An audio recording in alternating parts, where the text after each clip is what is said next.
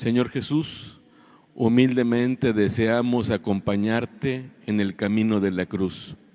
Permítenos ser testigos de todo aquello que por nosotros padeciste y por lo que nos has obtenido la salvación. Danos entrañas de misericordia para que obtengamos los frutos que tú mismo quieres ofrecernos. Danos un corazón piadoso que no solo se conmueva, sino que también aprenda a amar como tú amas y a reconocerte en todo hombre, en toda mujer, que comparta de alguna manera tus sufrimientos. Te lo pedimos a ti, que vives y reinas por los siglos de los siglos. Amén.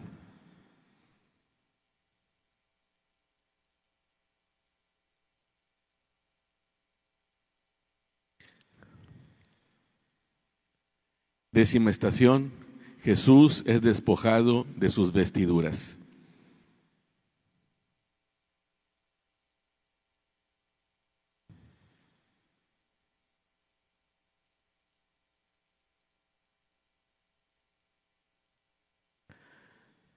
Te adoramos, oh Cristo, y te bendecimos, que por tu santa cruz redimiste al mundo y a mí pecador. Pueden sentarse.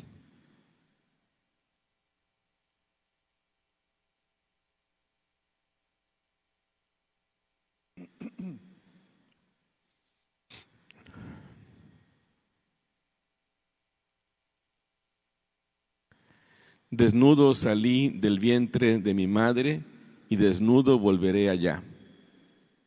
Nos recuerda Job. Y sí, la desnudez es digna. Nuestro cuerpo no es motivo de vergüenza, sino reflejo de la semejanza de Dios. Y sin embargo, ser obligado a exhibir la propia desnudez como parte de un castigo representa para cualquiera un enorme oprobio. No puede ser más paradójico. Aquel que vendrá revestido de gloria al final de los tiempos padecerá la infamia de ser exhibido desnudo en la cruz.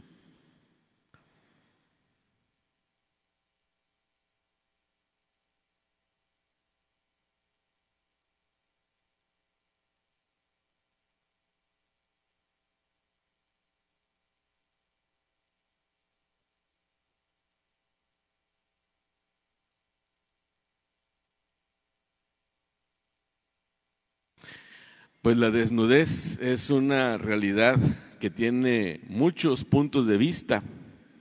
Puede ser vista desde muchas perspectivas. Nosotros recordamos cómo nuestros primeros padres estaban desnudos en el paraíso y no les daba vergüenza. Y fue hasta que se introdujo el pecado original que ellos se dieron cuenta de esa desnudez y la cubrieron. Dios mismo eh, compuso ahí una, una suerte de taparrabo de hojas y se las dio para que se cubrieran. Y a partir de entonces, pues nosotros los seres humanos nos cubrimos, no andamos desnudos. A los niños, cuando están muy chiquitos, pues no les da pena, ellos andan así corren por la casa, por todos lados así, encueraditos y no les da, no les da vergüenza. Pero llega un momento, eh, seguramente influidos en parte de la educación que nosotros les damos y también por un instinto natural que viene del ser humano, que cubrimos nuestra desnudez. Y la desnudez pues va siendo como representación de un motivo también de, de pudor, de vergüenza, eh, aunque también pues la ropa que nosotros usamos, además de cubrir nuestra desnudez, pues nos ayuda, nos ayuda a defendernos de las condiciones climáticas, del frío, del calor. Y pues ha desarrollado el ser humano pues toda una industria en torno al vestido y pues hay todo tipo de ropas y hay ropas que van representando, por un lado, pues nuestra posición social, pero también nuestra cultura, nuestra personalidad. La ropa de alguna manera nos, eh, nos representa. Y nosotros, por ejemplo, aquí en la iglesia vamos teniendo vestiduras sagradas, por ejemplo, los sacerdotes para celebrar la misa vamos teniendo estas vestiduras. También con ellas cubrimos, por así decirlo, nuestra desnudez. Pero nunca hay que olvidar que la desnudez humana pues tiene una dignidad, porque parte de nuestra semejanza de Dios es nuestra, toda nuestra, todo nuestro ser. Todo nuestro ser es semejante a Dios. Fuimos creados a su imagen, a su imagen y semejanza. Eh, y eso pues va representando también motivo de nuestra, nuestra dignidad. Eh, no tendríamos que avergonzarnos de nuestro cuerpo, tendríamos que valorar lo que somos. También pues eh, llega al otro extremo de exhibir la desnudez, ya sea pues parcialmente a través de eh, ropa ligerita, pero también la desnudez que se presenta, por ejemplo, en la pornografía, que no es para nada digna, que es denigrante, que es eh, que atenta contra la dignidad de la persona y que es usada como un instrumento, es utilizada como un instrumento de placer y como un objeto, porque también pues la desnudez nos es atractiva. Es algo que nos llama poderosísimamente la atención. Es algo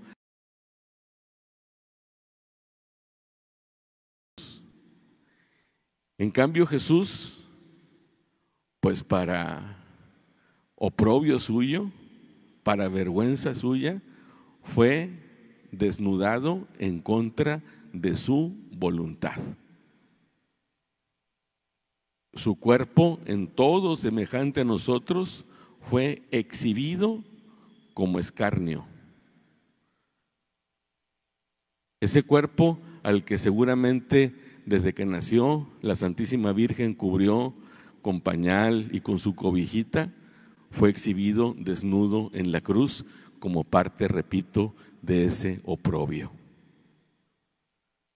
Nosotros creemos, porque así eh, nos lo dice nuestra fe, al final de los tiempos va a venir Jesús revestido de gloria, con una vestidura gloriosa. Ese mismo Jesús que vendrá al final de los tiempos revestido de gloria, fue injuriosamente desnudado para ser clavado en la cruz. Y nosotros en las iglesias de todo el mundo hasta nos, nos, hemos acostumbrado a verlo así, en la cruz, como lo tenemos aquí en nuestra parroquia. Bueno, ahora está tapado por la, por la pantalla, pero así lo estamos acostumbrados a verlo. Y yo no sé si alguien nunca jamás hubiera eh, conocido nada de la fe cristiana y nunca hubiera tenido ningún contacto con, con, la fe y con la historia de Jesús, ¿qué pensarían que nosotros tuviéramos en nuestras iglesias, en nuestras casas, a un hombre desnudo, clavado en la cruz? Nosotros, repito, ya estamos muy acostumbrados a eso. Sin embargo, no podemos dejar de asombrarnos, de admirarnos. Así es, estar desnudo, clavado en la cruz. Y hay que recordar esto, en todo semejante a nosotros, menos en el pecado. Y hay que recordar también esto, vendrá al final de los tiempos revestido de gloria. Y también en lo que respecta a nosotros, Sí, hay que respetar nuestro cuerpo. No podemos instrumentalizarlo. Hay que tener la virtud de la decencia y del pudor. Tenemos que respetar también la desnudez del cuerpo de los demás.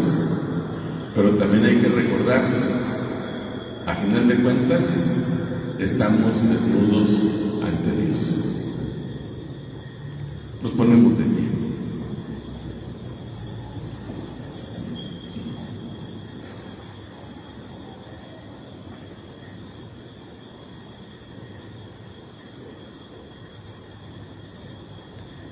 Todo está desnudo y patente a los ojos de aquel a quien tenemos que dar cuentas. Señor, mira compasivo mi desnudez y cúbreme piadoso con tu amor y gracia y dame tu corazón para darte vestido en el hermano desnudo.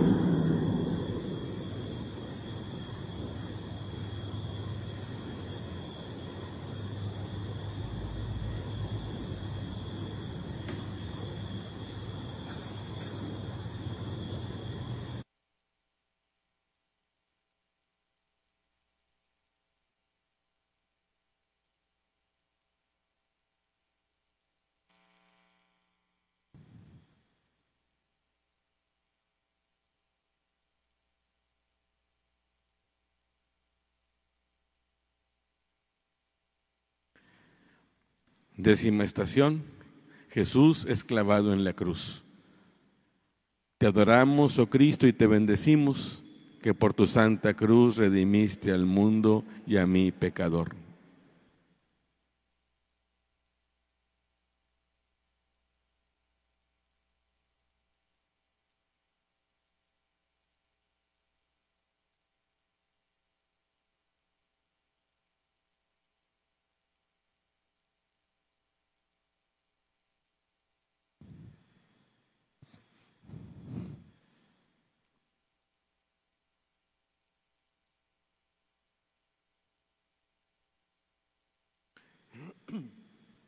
La relación de Jesús, pero pueden tomar asiento.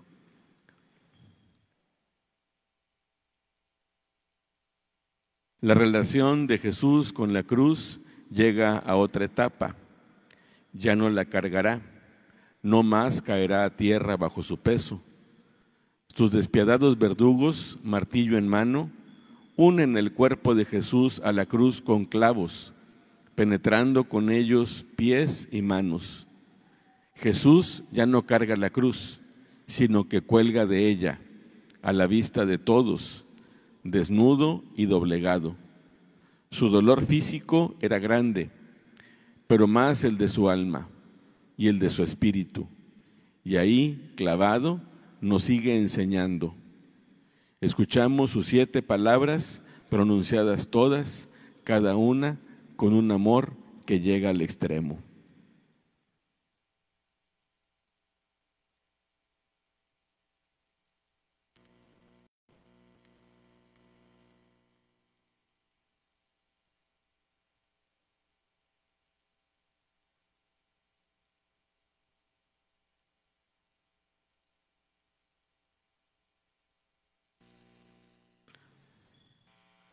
Pues en la segunda estación escuchábamos cómo Jesús fue cargado con la cruz. También escuchábamos cómo eh, le quitaron la cruz de encima cuando lo ayudó el sireneo.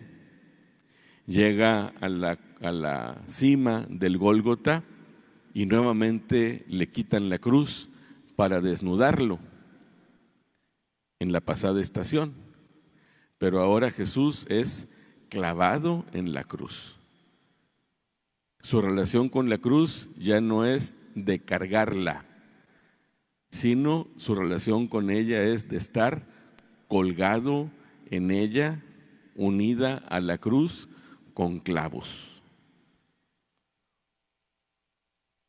Hay muchas eh, eh, interpretaciones acerca de esto. Siempre nosotros hemos visto en las imágenes a Jesús clavado en la palma de las manos en la cruz.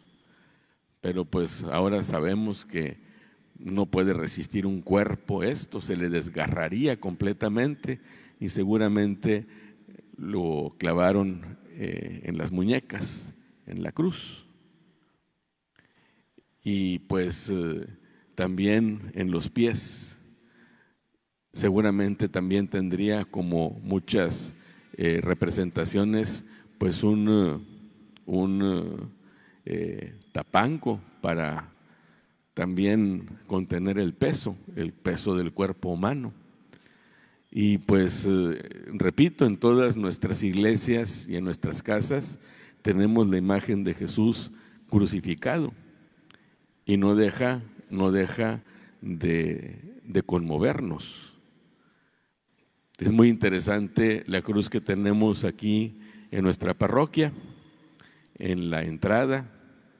Es una cruz uh, esculpida en mármol de Carrara, traída desde Italia, la hizo un escultor italiano. Y no son muchas las imágenes como la que tenemos aquí, no son muchas en el mundo como la que tenemos aquí, porque es muy bella, es muy, muy bonita, grande y de muy buena calidad, pero además, ahora que salgan, se fijan, tiene cuatro clavos, uno en cada mano y otro en cada pie. Normalmente en los pies está un solo clavo en, mucha, en la inmensa mayoría de las representaciones de la cruz, pero aquí en nuestra parroquia tiene, tiene cuatro clavos. Es muy impresionante en la, yo creo que es de las escenas más, eh, más impresionantes en la película de la Pasión, eh, esa escena en donde se ve cómo eh, le extienden el brazo a Jesús y le clavan, le clavan y le martillan, martillan el clavo y lo unen a la cruz. Es muy fuerte esa escena. Yo creo que es de las que más impresionan. Y pues dicen los, que, los que saben de, de la historia de la película, que pues es la mano del mismo Mel Gibson, el que hizo esa, esa escena. Eh, él mismo quiso hacerla por su cuenta y, pues no deja de ser impresionante esto. Y ha dado a pie a muchas experiencias espirituales. Ahora en tiempo de cuaresma eh, tenemos himnos muy bonitos en la liturgia de las horas. Hoy me permití traer el tomo que estamos utilizando ahora en tiempo de cuaresma y de Pascua. Y mañana eh, tenemos un himno muy bonito que quiero compartir con ustedes. Es un poema, es de hecho un, un este, soneto y es muy bello. Dice, delante de la cruz los ojos míos Quédenseme, Señor, así mirando, y sin ellos quererlo estén llorando, porque pecaron mucho y están fríos. Y estos labios que dicen mis desvíos, quédenseme, Señor, así cantando, y sin ellos quererlo estén rezando, porque pecaron mucho y son impíos. Y así, con la mirada en voz prendida, y así con la palabra prisionera, como la carne a vuestra cruz asida, quédeseme, Señor, el alma entera. Y así clavada en vuestra cruz mi vida, Señor, así cuando queráis me muera. Amén. Es muy bonito, es como para meditarlo bastante. Es una oración que parte de la contemplación de Jesús crucificado. Y a final de cuentas, lo que dice este, esta oración es una petición. O sea, yo soy pecador y mis ojos, mis ojos que han pecado, pues ahora quieren llorar. Y mis labios que también han pecado, ahora quieren rezar. Pero esa mirada y esa palabra, dice este poema, quiere estar colgada colgada, quieren estar colgadas de, contigo en la cruz, como tu carne vuestra cruz asida. Pero también dice al final, mi alma entera sea clavada en tu cruz.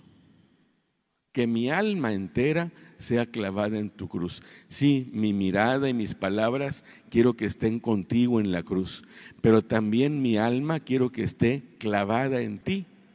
Y dice y así, cuando queráis, me muera. Es decir, que tu muerte sea también mi muerte. Y esto es eh, fuerte y es interesante, eh, porque contemplar a Jesús crucificado no solamente nos lleva a conmovernos, a experimentar emociones de mucha compasión hacia Jesús, La imagen de Jesús crucificado ha arrancado muchas lágrimas. Repito, nosotros tenemos la desventaja, por así decirlo, que estamos demasiado acostumbrados a contemplar a Jesús en la cruz y muchas veces ya no, no experimentamos una, una emoción.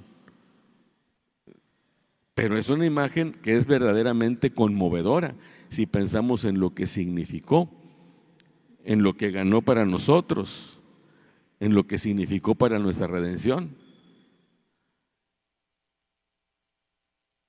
Y creo que pues tendríamos que tener o, o pudiéramos nosotros profundizar mucho en la contemplación de Jesús crucificado. Es algo que también además eh, es muy bonito, es, espiritualmente ha dado pie para mucha reflexión. La unión que existe de Jesús con la cruz. Decíamos en la primera estación que Jesús sí fue cargado con la cruz y Jesús sintió su peso fuerte, una, un, objeto muy pesado que lo hizo caer tres veces. Pero veíamos, reflexionábamos cómo Jesús no recibió esa cruz de modo pasivo o resignado o de una manera este, eh, eh, o con rebeldía o con enojo. Él quiso cargar la cruz porque sabía lo que significaría para nosotros en cuanto a la redención. Y decíamos algo también que es interesante. Jesús pudiéramos decir que más que cargar la cruz, la abrazó, porque iba a ser no solamente el objeto de su muerte, o no tanto por eso, sino por lo que significaba para nuestra vida. Y esa unión de Jesús con la cruz a través de los clavos hace que haya una unión fuerte con la cruz. De tal manera que nosotros los católicos incluso veneramos la cruz. Para nosotros es un objeto de veneración. El Viernes Santo hay una parte en la liturgia de la, de en la liturgia del viernes en donde se dice, ahí dice en el misal, adoración de la Santa Cruz. Y nosotros nos formamos y damos una señal de veneración, de respeto, de cariño a la cruz. Antes, antes de la pandemia, a través de un beso. Ya ahora con la pandemia no hemos podido hacerlo todavía. Pero a través de una señal de un beso, adoramos la cruz. Nosotros sabemos que no estamos adorando el objeto, la madera. Adorar la cruz es adorar a Jesús crucificado. Pero la unión de Jesús con la cruz es tan fuerte, es tan, tan, que llega a ser llegan a ser parte de una misma realidad. Jesús es su cruz y la cruz de Jesús es Jesús mismo. El objeto y su persona se fusionan de tal manera que veneramos e incluso podemos decir adoramos la cruz. No como idólatras, sino adoramos a Jesús que en este instrumento de salva, que en este instrumento de su, de su condena nos obtuvo la salvación. Esta escena, repito, de la, de la, de la pasión, sí nos habla de un dolor físico, un dolor que seguramente es intenso. Nosotros cuando nos cortamos eh, con una aguja nos duele. Ser penetrados por un clavo y colgados en una cruz o sea, yo creo que es un dolor inimaginable. Sin embargo, también como la, reflexión nos dice hoy, seguramente su dolor psicológico, su dolor espiritual, era más fuerte que el dolor físico. Porque no dejó de sentirse Jesús, y lo decíamos ayer, abandonado, solo. A final de cuentas, el ser humano sufre solo. Y esta situación que Jesús estaba viviendo la padeció en todos los aspectos de su vida. No podemos pensar que por un lado estaba lo, físico y por otro lado estaba lo, espiritual incluso lo psicológico. Así como eh, nosotros los seres humanos somos una realidad ensamblada, unida, y todo nos afecta en todo.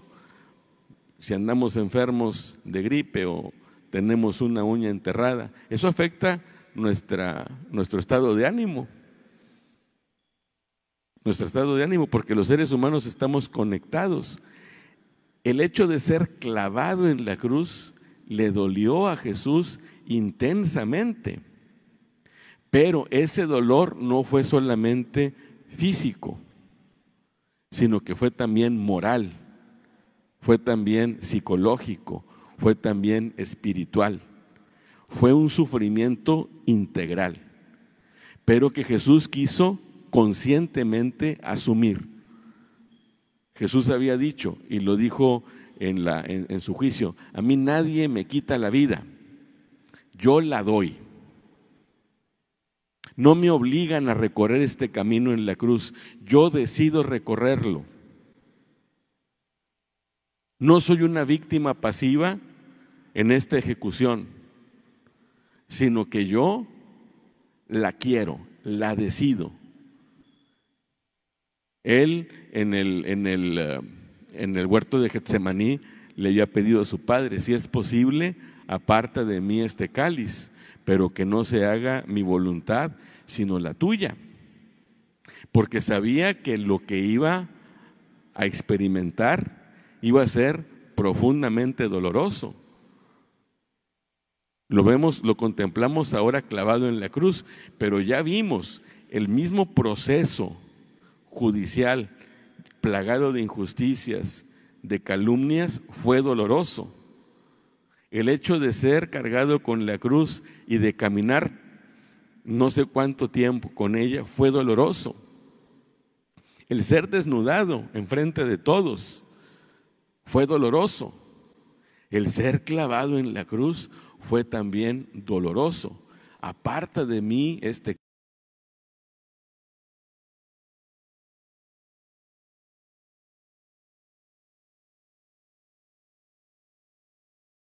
decisión de emprender este camino de dolor, de ignominia,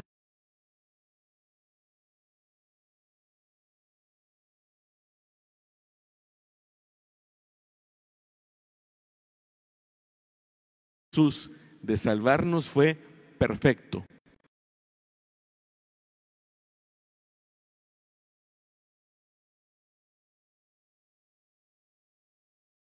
Aparentemente todas estas cosas se, la hicieron a se las hicieron a él. Aparentemente todo esto lo padeció. Ninguno de nosotros, yo creo, le hubiera gustado vivir estas cosas. Siempre cuando está la representación del Via Crucis y está el juicio, o Pilato, eh, ¿A quién quieren que suelte?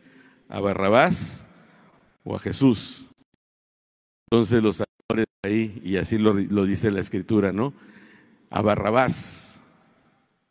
es interesante en las representaciones, le quitan las cuerdas al lector y siempre sale corriendo. No se queda ahí como espectador a ver qué pasa, o no sale caminando, sale corriendo. ¿Por qué? Porque Barrabás sabía lo que le iba a pasar. Y huye de eso. Mientras más lejos esté de esa suerte, mejor. En cambio, Jesús asume todo esto y lo encara libremente. Y no podemos decir que no le haya dolido, que no haya padecido, que no haya sido para él difícil, por supuesto que lo fue. Y estar clavado en, una cruz, yo creo que ni siquiera lo podemos imaginar. Pero nunca hay que olvidar, como dice también San Juan, que Jesús nos amó no de cualquier manera, sino que nos amó hasta el extremo. Y nadie tiene amor más grande por sus amigos que el que da la vida por ellos. Y este es el amor, este es el amor de Jesús por nosotros. Este es el amor de Jesús y nunca hay que olvidar esto y siempre tendríamos que estar conmovidos por este testimonio que Él nos dio y que nos ganó la salvación. Nos ponemos de pie.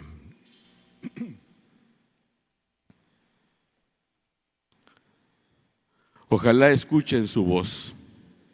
No puedo endurecer mi corazón contemplando a Jesús clavado en la cruz y escuchando su magisterio mudo y el de sus siete palabras. Habla, Señor, que tu siervo escucha.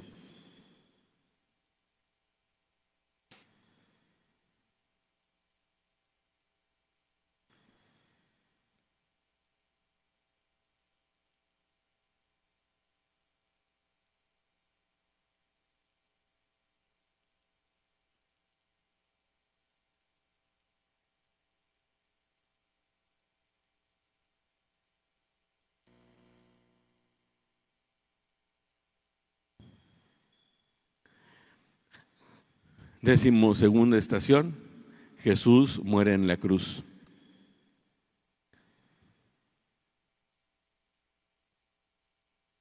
Te adoramos, oh Cristo, y te bendecimos, que por tu santa cruz redimiste al mundo y a mi pecador.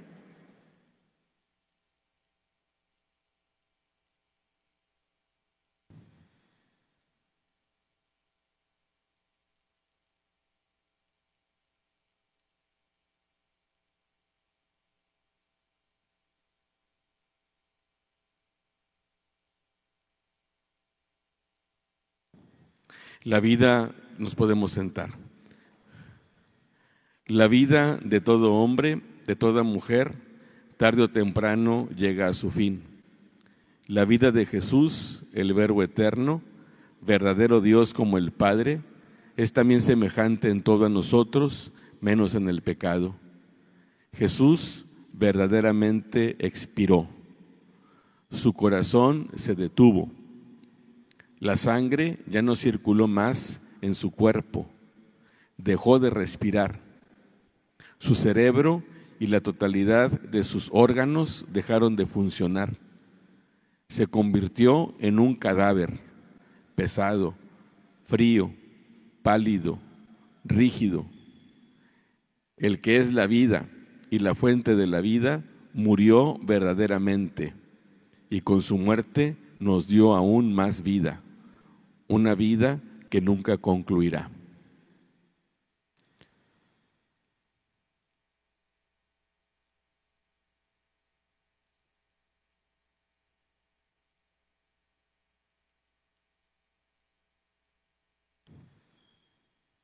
Ha sido muy difícil en la historia de la iglesia entender cómo el Dios, que es el creador de la vida, la fuente de la vida, que Dios que sostiene la vida haya muerto. ¿Cómo es posible? Estaba escuchando el otro día una reflexión. En el libro del Génesis dice que Dios al séptimo día descansó. Y decía este, este esta persona que reflexionaba, bueno, es una manera de decir que nosotros también tenemos que descansar, pero en realidad Dios nunca descansa. Uno de estos días en la, en la misa, en la lectura del Evangelio, eh, a Jesús lo acusaban de quebrantar el sábado y él dijo, mi padre trabaja y yo también trabajo, siempre trabaja yo también trabajo, no descanso.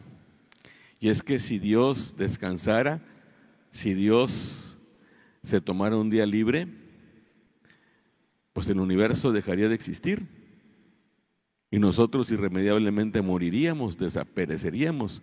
Dios nos sostiene a nosotros en la vida que ahora tenemos, porque es la fuente de la vida y es el que sustenta la vida.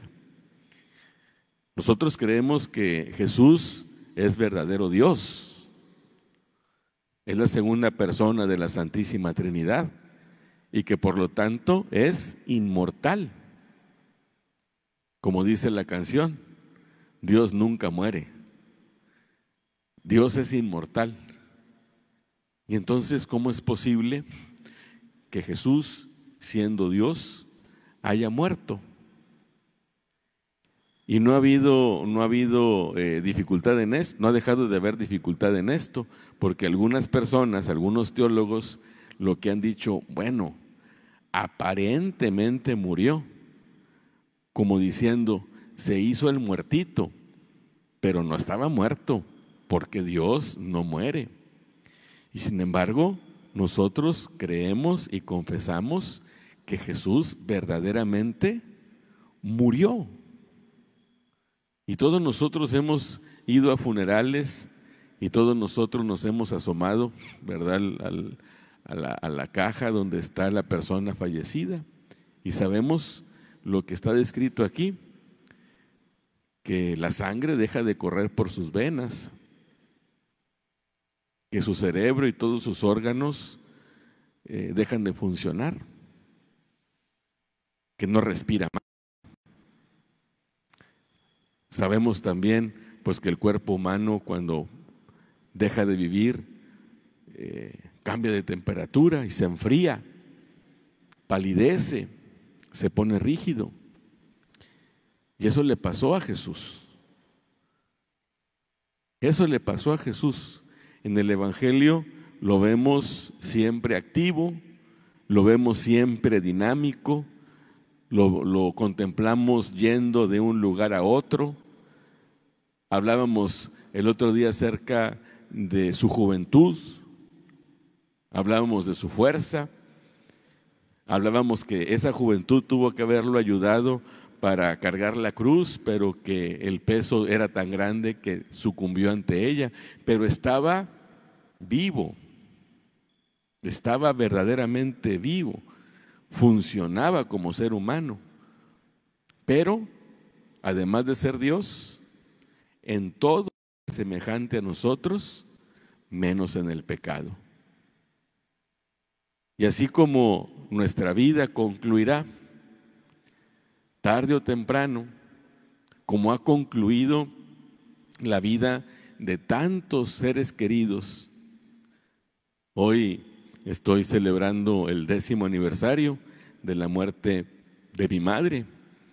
Y pues tuve pues la bendición, el privilegio de acompañarla junto con mis hermanos y, sus nietos hasta el último instante. Y la acompañamos justo en el momento de su muerte. Y a mí nunca, por supuesto, se me, se me va a olvidar cuando dio su último suspiro, así como, como hemos escuchado que se dice expiró. Expirar es justamente eso, exhalar el último suspiro. Y pues fue el final de su vida, la conclusión de su vida, que provoca en nosotros eh, cuando fallece un ser querido, mucho dolor, incluso cuando hay una enfermedad prolongada y los médicos nos dicen que tarde o temprano eh, se, va, va a haber este desenlace, no estamos nunca preparados. Y Jesús verdaderamente murió.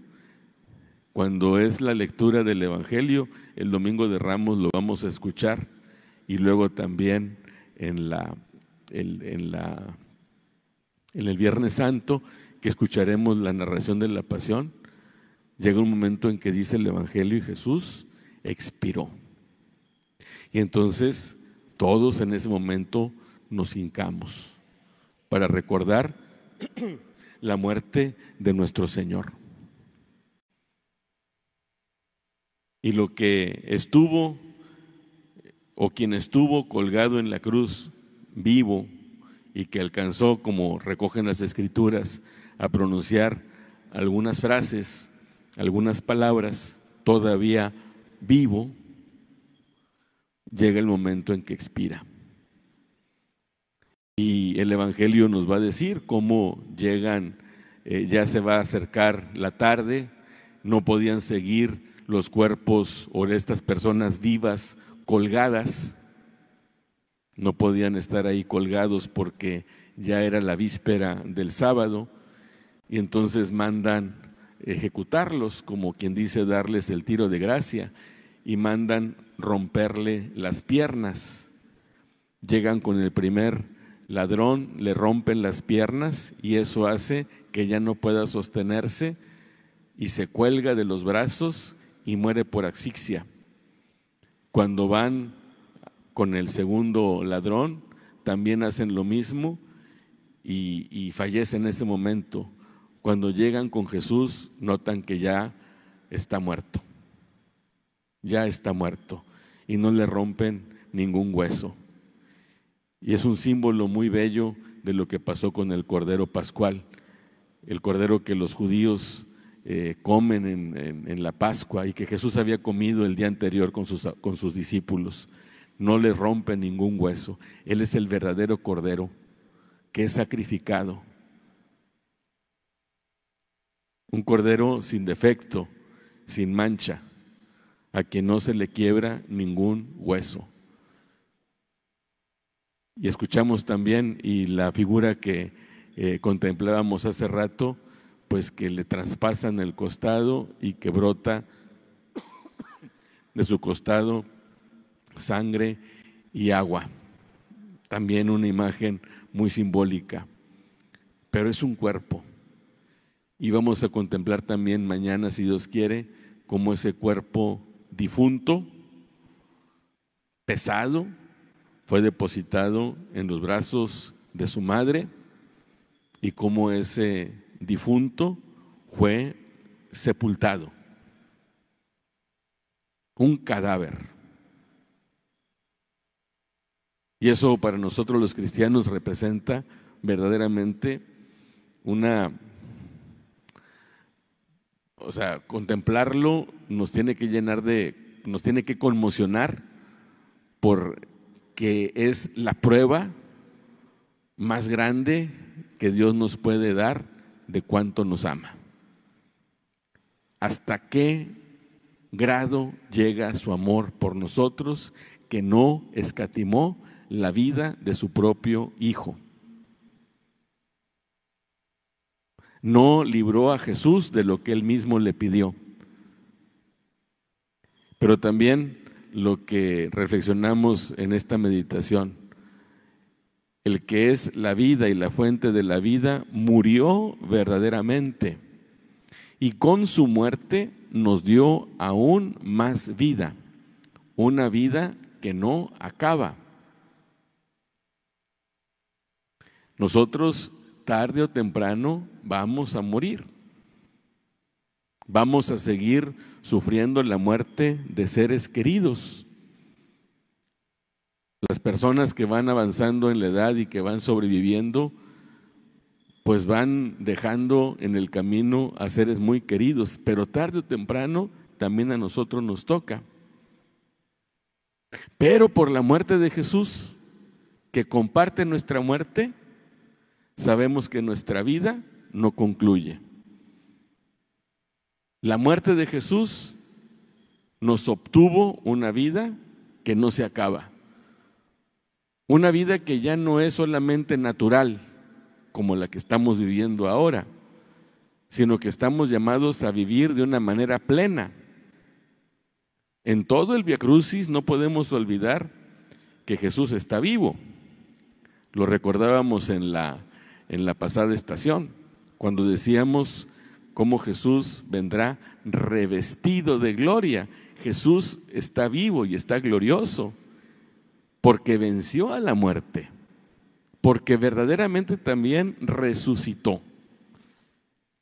Y contemplar la muerte real de Jesús nos tiene que llevar a reflexionar en su resurrección, pero también en la vida plena que Él nos ofrece con su muerte.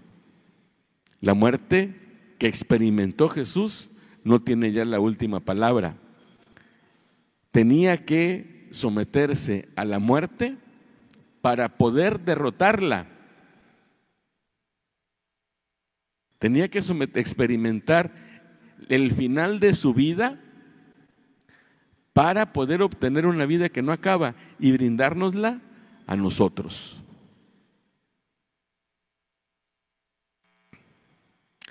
Nos ponemos de pie.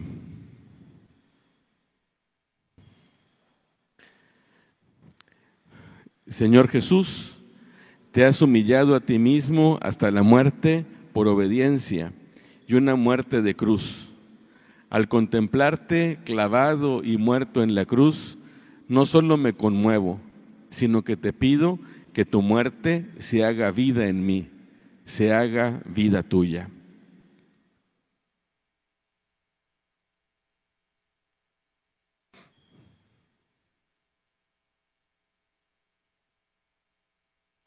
Concluimos con la oración final. Señor Jesús, estamos caminando contigo el camino de la cruz como caminas tú junto a nosotros en los caminos de nuestra vida. Hemos meditado, orado y contemplado los acontecimientos que rodearon los misterios de tu pasión y de tu muerte, como lo ha hecho tradicionalmente tu pueblo a lo largo de los siglos.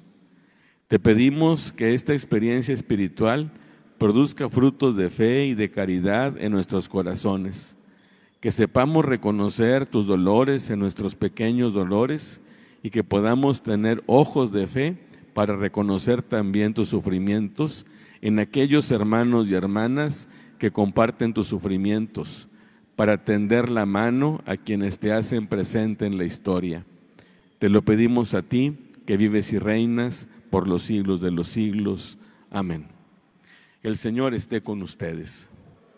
La bendición de Dios Todopoderoso, Padre, Hijo y Espíritu Santo, descienda sobre ustedes y permanezca siempre. Amén.